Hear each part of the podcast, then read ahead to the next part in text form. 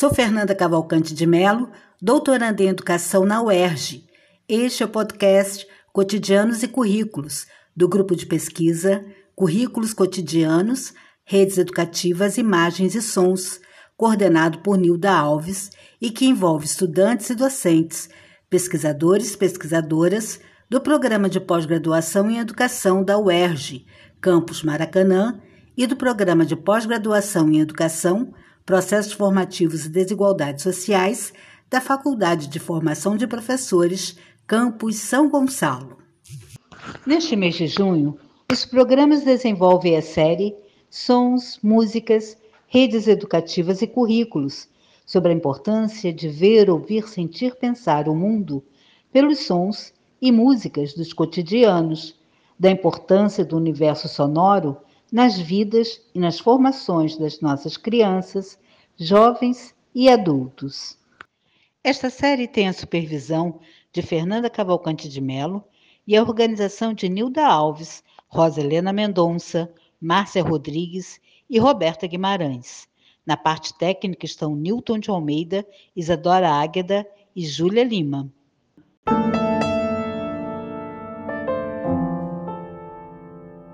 No programa de hoje, vamos conversar sobre a importância da música instrumental em projetos sociais e na escola. Iniciamos com André Cesare Lima lendo um trecho de sua dissertação de mestrado intitulada Ah, seu garçom, vai com jeitinho, pede outro chorinho sem sair do tom. Uma análise das relações sociais da música a partir da trajetória do projeto Centro de Ópera Popular de Acari, apresentada à Universidade Federal Fluminense, a UF.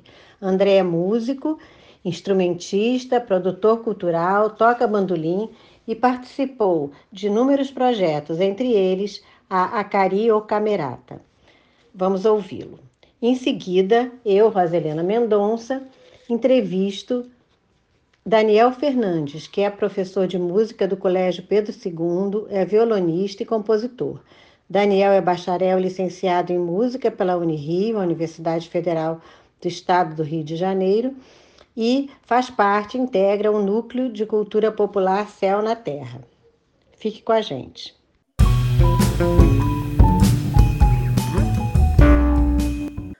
A narrativa ela apresenta um pouco da minha trajetória com o Centro de Ópera Popular de Acari, onde eu fui aluno e professor do projeto. Seja dando aula ou aprendendo, estive inserido durante os 17 anos de existência da instituição. Meu início na música ocorreu logo no início do projeto, no ano 2000, quando eu era aluno da Escola Municipal Alexandre de Guzmão e tinha 9 anos de idade, fazendo aulas de cavaquinho. Nessa época, a diretora desse colégio idealizou a criação de um projeto com oficinas de música, dança e teatro, e assim surgiu o projeto ABC e Arte, que no ano de 2005 passou a se chamar Centro de Ópera Popular Jacari e saiu de dentro da escola. Logo no início, apenas os alunos que estudavam na própria escola podiam se matricular, algo que pouco tempo depois começou a ser aberto a, toda a comunidade do bairro Parque Colômbia e adjacências. Quando eu comecei a aprender cavaquinho, o meu interesse em estudar música era apenas de poder aprender um instrumento musical, não pensar em um dia dar aulas ou tocar, considerando que comecei muito jovem as aulas. Conforme fui desenvolvendo meu aprendizado no instrumento, e também por ter com características mais solistas, acabei trocando o cavaquinho pelo bandolim. Eu considero que a minha trajetória ela possui múltiplos atravessamentos, como aluno, músico, professor do projeto, além de produtor cultural e chorão. Pessoalmente, participar do Centro de Ópera foi muito importante e teve uma grande influência na minha trajetória. Eu vou contar agora a emoção de uma apresentação como professor. 9 de dezembro de 2017, sábado, meio-dia. Chegou o dia da apresentação de final de ano. Chego ao projeto com certa pressa, devido à demora do ônibus em passar pois esse é um dos grandes problemas que o bairro tem o transporte público.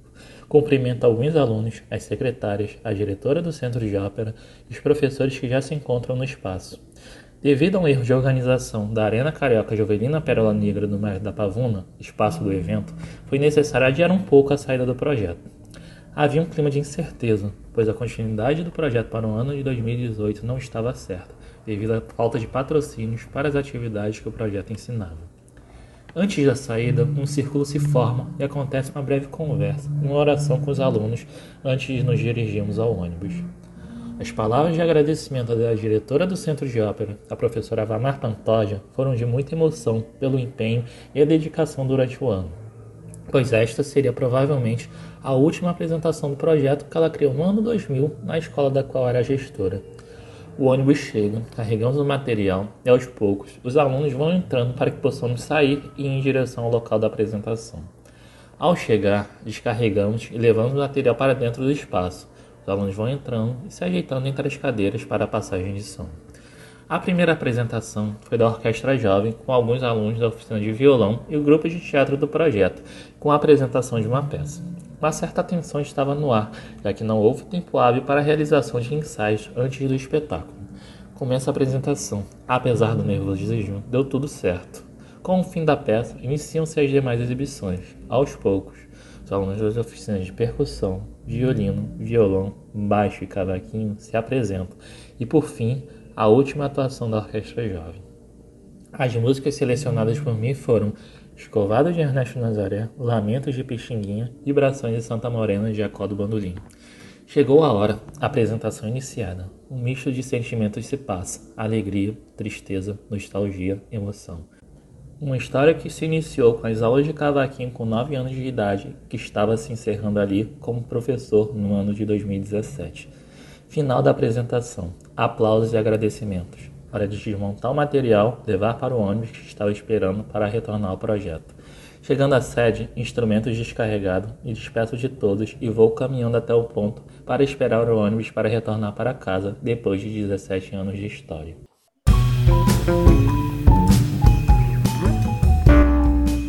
Daniel, você é músico, compositor, professor de música. Como a música chegou na sua vida junto com outras sonoridades? Que papel ela exerce? Bom, em primeiro lugar, eu queria agradecer muito o convite. É um prazer estar participando do Cotidianos e Currículos. E, ah, bom, a minha história com a música, ela começa desde que eu, que eu me entenda por gente. É, apesar de não ser de uma família de músicos profissionais, a minha mãe sempre gostou muito de música. Naquela época, os discos de vinil né, não paravam quietos na, na vitrola. E tempo, o dia inteiro era música lá em casa, minha mãe cantando, sempre gostou de cantar, né? Tem uma, uma voz boa, já gravou discos, né? Assim, amadoristicamente. É... E o meu pai, por outro lado, muito ligado em, em teatro, em literatura, autor de mais de 30 peças teatrais, romancista. Então as sonoridades que eu ouvia era ou os discos, né, minha mãe cantando, ou o plec-plec lá da máquina de escrever, até altas horas. Então, principalmente a música nesse formato canção sempre me acompanhou desde, desde o começo, né? Meio que fui aprendendo a falar junto com, com as músicas, né? Então, canção é um formato que eu, que eu aprecio bastante, assim. E e aí, claro, depois fui ampliando mais o, esse repertório né, de, de audição para música instrumental também. E, e, hoje em dia eu gosto de ouvir de tudo, né? É mais tenho foco bastante em música brasileira, gosto muito de cultura popular também, né? Tanto que participo do Céu na Terra, que é um núcleo de cultura popular, né? que tem várias atividades ligadas à cultura popular mas a música ela em determinado momento ela foi tomando conta na, nem foi assim uma escolha depois assim de, de ensino médio. Eu tentei fazer um ano de, ciência, de, ciências sociais mas a música sempre acompanhando ali em determinado momento ela falou mais forte aí eu fui estudar música profissionalmente né foi me tornar músico profissional. E concomitantemente é, a, a parte de magistério também né, dentro da música, ela foi nascendo junto com o músico. Né? Desde o começo, assim que eu comecei a me entender um pouco com, com o violão, com o instrumento, comecei a dar umas aulas particulares. E aí, ainda na faculdade de música, comecei a trabalhar em escola, em educação infantil. E desde então não parei mais.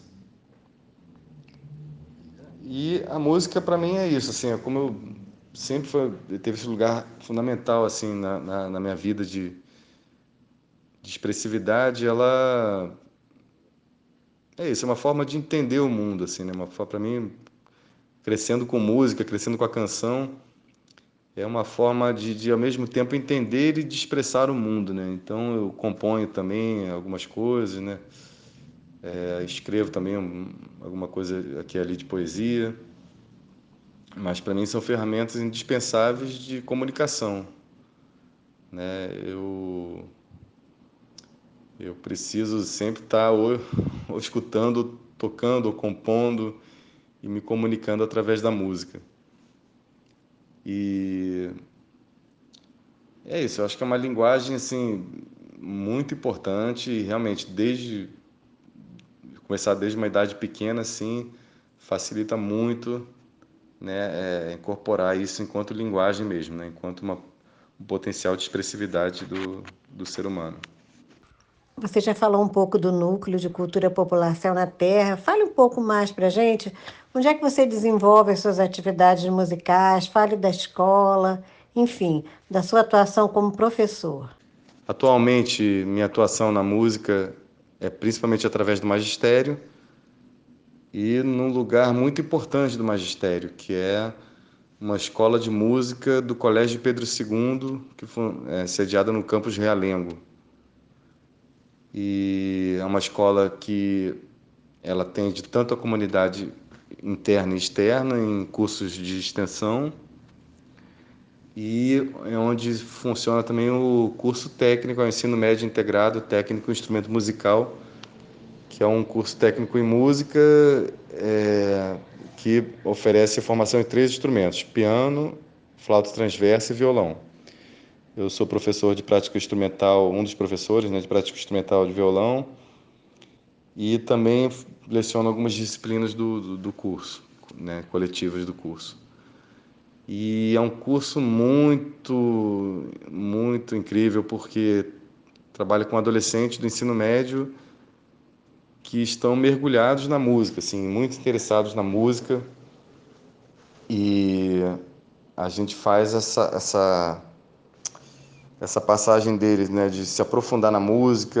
É, é, eles chegam, às vezes chegam com uma formação bem iniciante e a gente tem três anos ali para viver intensamente a música e muitos né, seguem e hoje em dia já tem já a primeira turma já já já se formou na Unirio, FRJ, em várias faculdades aí de, de música e estão seguindo carreira. Então é muito gratificante a gente estar tá podendo acompanhar esses jovens aí nessa, nesse processo de formação. E dentro do, do, desse curso, tec, curso técnico também coordeno um projeto extracurricular que é a Camerata de Violões, né, desde 2013, que tem esse projeto, claro que sempre renovado, né, porque os alunos vão se renovando. Então, é onde minha prática musical está muito ligada também a estar tá junto com esses estudantes, né? E fora isso, também tem minha atuação no Núcleo de Cultura População na Terra, que eu já mencionei anteriormente, né? E é um núcleo também que participei da, da fundação também, núcleo voltado para a cultura popular e tem vários trabalhos, tem um bloco de carnaval, tem o pastoril, tem uma cantoria de reis inspirada nas folias de reis, tem um grupo musical que é a Orquestra População na Terra, que é um grupo de performance de palco. E fora isso, tem né, é, aqui e ali procuro marcar algumas apresentações do, do meu trabalho mais pessoal, é, onde eu mostro algumas apresentações autorais também, algumas músicas autorais e outras músicas do repertório que eu gosto de tocar. Tem, voltamos também com o sarau que a gente faz uma vez por mês na Casa Raízes do Brasil, lá na, em Santa Teresa, que aí é mais dentro da perspectiva de um movimento cultural.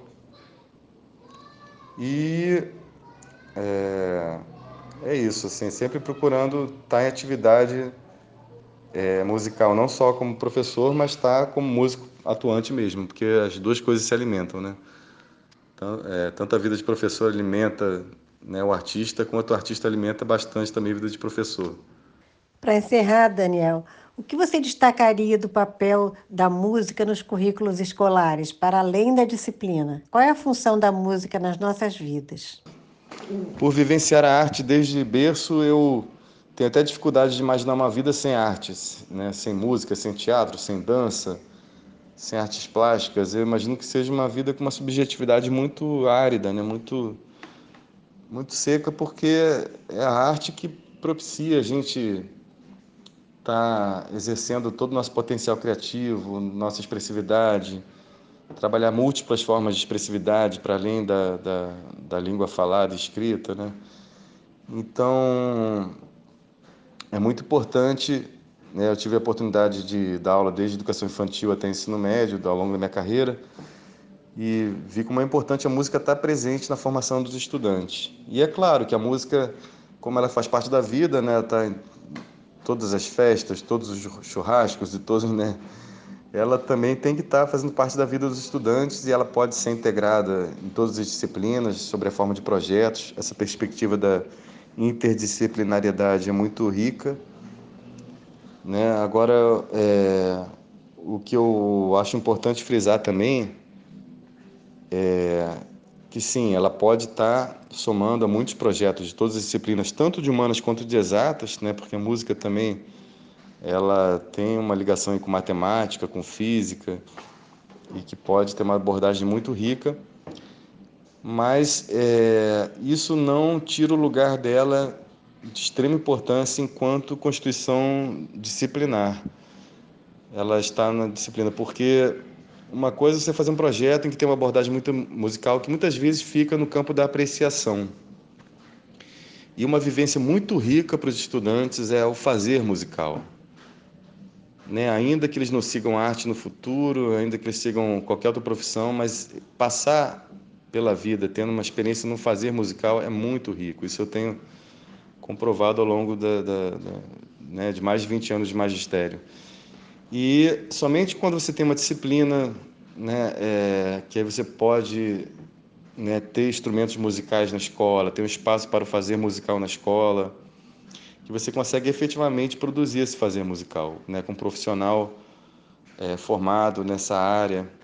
Eu vejo com muita apreensão e, e considerando até um retrocesso essa nova perspectiva da Base Nacional Curricular Comum, que não só a música, mas outras, outras disciplinas humanas também coloca como opcional ou como uma, um apêndice ou como um itinerário específico ou como uma importância menor na, na formação, né?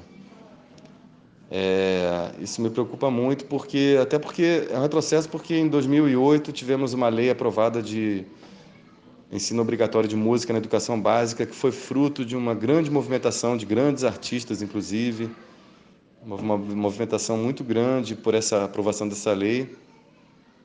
E a gente voltar um pouco atrás e não atentar para a importância que é na formação geral do ser humano dentro da vida escolar ter a música enquanto disciplina é, eu acho que é um retrocesso. A gente né, vinha avançando nesse aspecto e a gente tem que lutar para que continue né, a música ocupando esse lugar que ela, ela já ocupa na vida de, das pessoas, né, e que ela possa ocupar nesse lugar de experimentação e troca é, e produção e fazer musical dentro das escolas. Mais uma vez eu agradeço muito a oportunidade de estar participando desse podcast, Cotidianos e Currículos. É um assunto que dá vontade de ficar horas e horas conversando e grato pela oportunidade de estar aqui papeando um pouquinho sobre música. Música e escola, minha, minhas paixões. Muito obrigado, um grande abraço.